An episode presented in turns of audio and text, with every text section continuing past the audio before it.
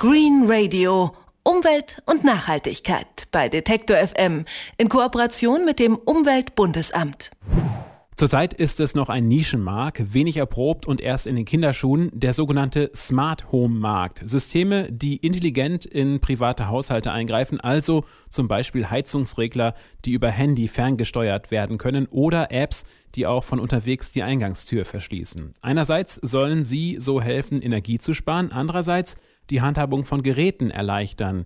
Die Beratungsfirma Deloitte, neben Ernst Young einer der größten ihrer Art, sieht in diesen Produkten Potenzial. Der Smart Home Markt könne jährlich mit rund 20 Prozent wachsen, heißt es. Doch nicht nur Stromkonzerne wie zum Beispiel RWE oder auch Firmen wie die Telekom erkennen das noch ungenutzte Potenzial. Seit neuestem ist auch ein anderer Riese im Geschäft, nämlich Google. Über neue Entwicklungen im Smart Home Markt und grüne Intelligenz kann ich heute mit Günter Ohland sprechen. Er ist Vorsitzender des Vereins Smart Home, der wiederum Entwickler und Unternehmer zusammenbringt. Einen schönen guten Tag, Herr Ohland. Hallo. Ja, schönen guten Tag. Smart Home Produkte werden als grüne Technologien angepriesen. Brauchen wir diese Produkte überhaupt oder reicht es nicht einfach aus, als umweltbewusster Verbraucher die Heizung einfach zuzudrehen, bevor ich aus dem Haus gehe? Ja, also wir brauchen diese Produkte. Es gibt eigentlich zwei Gründe darum. Das eine ist der demografische Wandel und das andere ist der Energiepreis, der niemals wieder runterkommen wird, weil eben auch Primärenergie endlich ist und Angebot und Nachfrage regeln den Preis, also der kommt nicht mehr runter. Und wenn dann, sag mal, die Gaskosten schneller steigen als die Rente, wird es ein Problem geben. Und dann muss man sehen, dass man mit möglichst wenig Energie auskommt. Und da kann, können solche elektronischen Helfer doch erhebliches leisten. Wir hatten auch äh, in der Vorbereitung des Gespräches mit einem Menschen von einem Verbraucherportal gesprochen, der sprach von einem Gimmick in puncto Smart Home in diesem Fall. Das sehen Sie also nicht so? Nein, überhaupt nicht. Also diese Produkte gibt es eigentlich schon seit vielen Jahren. Es ist nur leider völlig unbekannt, gerade auch bei vielen sogenannten Fachleuten. Also viele Architekten kennen sich damit nicht aus und auch sehr viele Elektriker kennen sich ne, damit nicht aus. Das Problem ist, es gibt nicht die Smart Home Branche und Smart Home ist in der Regel kein Produkt, sondern eine Kombination aus verschiedenen Produkten. Und dann fällt das häufig so zwischen die Stühle der unterschiedlichen Branchen. Und das ist das Problem. Es ist niemand da, der sich hauptberuflich darum kümmert und das nach vorne bringt. Und wo fängt Smart Home an und wo hört es auf? Naja, bei dem einen fängt es damit an, dass er sagt, na, ich habe ein teures Auto unterm Carport stehen und beim Nachbarn ist schon eingebrochen worden. Ich würde gerne eine Kamera installieren, die beobachtet, was da vor sich geht und aufzeichnet. Und ich möchte es von meinem Smartphone jederzeit, egal wo ich auf der Welt bin, dann eben sehen können und eine Benachrichtigung kommen, wenn was nicht in Ordnung ist.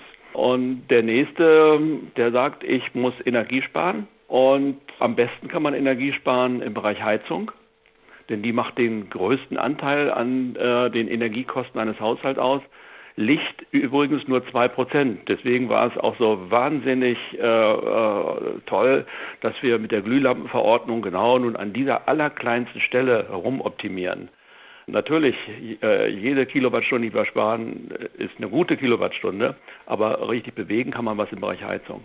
Nun hat Google ja im Bereich Heizung den Thermostathersteller Nest aufgekauft. Ja. Was ist denn an Thermostaten so interessant? Ist es ein weiterer Schritt der groß angelegten Datensammlung, die Google macht? Naja, also bei Google kann man das einfach mal als eigentliche äh, Agenda äh, mal unterstellen, dass sie an diesen Daten interessiert sind, die Nest im Haushalt sammelt. Grundsätzlich können wir auch dieses Produkt, das speziell für den amerikanischen Markt entwickelt worden ist, nicht in Deutschland äh, übertragen und nicht in Deutschland verwenden. In den USA ist es eigentlich so typisch, dass man an einer Stelle im Haus ein elektronisches Thermometer hat und dort auch die, äh, Thermo, äh, die, die, Temperatur einstellen möchte, die man haben will. Und äh, dass dieses Teil dann Heizung und Klimaanlage steuert. Das war also schon ja, seit, seit 20, 30 Jahren der Fall. Und es haben sich Standardschnittstellen herausgebildet. Und Nest setzt genau da auf und macht das eben intelligenter als einfach nur ein simples äh, Thermometer, was die Ist-Temperatur mit der Solltemperatur vergleicht und dann die Heizung anwirft oder nicht. Nest stellt fest, ob jemand im Raum ist, wie natürlich auch wie warm oder wie kalt es ist und wie kalt es sein sollte und beurteilt dann, ob es sinnvoll ist, dass geheizt ist. Also wenn niemand da ist, muss man auch nicht heizen. Und es lernt zum Beispiel, nehmen Sie sich nur mal eine, einen, einen Schulklassenraum. Äh, Montag, Dienstag, Mittwoch sind dort ab 7 Uhr Leute, Donnerstags und Freitags vielleicht nur ab 8. Nest würde das lernen und würde die Heizung so steuern, dass genau zu diesen Zeiten, wenn Leute da sind, es mollig warm ist und danach wieder abgeschaltet ist. Und auf die Art und Weise können Sie in der Regel 20 bis 40 Prozent der Heizkosten sparen. Nun verbinde ich mit Thermostaten weder Schönheit noch irgendwas wie Lebensgefühl. Ja. Ähm, daher die Frage, kann Google energieeffizienten Technologien ein neues Image verpassen und ist das überhaupt notwendig? Ja, also dieses Produkt Nest, äh, dahinter steckt einer der wesentlichen Entwickler von Apple, der ähm, dort ausgeschieden ist, mit dem Geld Nest gegründet hat. Und man sieht es diesem Produkt auch an. Es sieht auch wirklich sehr gut aus, passt sich gut in den Wohnraum ein. Was ich völlig unnötig finde, ist, dass so ein Gerät nun diese äh, Daten, es ist jemand zu Hause oder nicht, diese Informationen jetzt an einen Dritten weiterleitet. Das ist für nichts notwendig, außer wenn man diese Daten einem Persönlichkeitsprofil äh, zufügen will. Und äh, da kann ich nur äh, sagen, das entspricht nicht also unserem äh, Empfinden hier in Deutschland. Das mag in den USA anders sein, das ist vielleicht egal, aber ich denke mal, die Bevölkerung hier und besonders auch die Datenschützer, äh, die finden das überhaupt nicht witzig.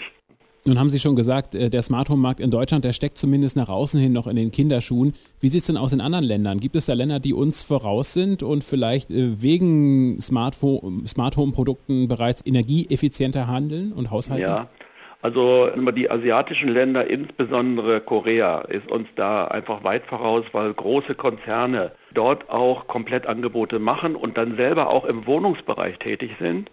Und wie Samsung mal eben auf einen Schlag 50.000 Wohnungen smart ausrüstet. Das ist also schon etliche Jahre her. Inzwischen bauen die nur noch smart mit allen möglichen Dingen drin, die wir vielleicht in Deutschland auch als verrückt empfinden. Das sagt Günther Ohland, er ist Vorsitzender des Vereins Smart Home, der Entwickler und Unternehmer zusammenbringt. Dankeschön für das Gespräch. Ja, gerne. Green Radio.